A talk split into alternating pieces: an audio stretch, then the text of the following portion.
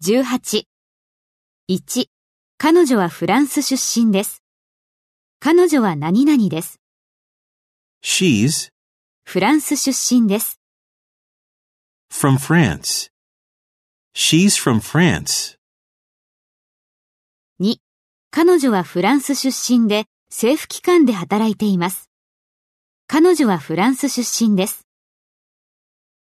She's from France そして政府機関で働いている。 and works for the government. She's from France and works for the government.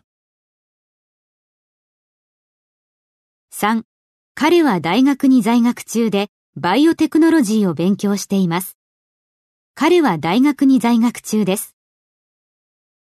He's in college バイオテクノロジーを勉強している。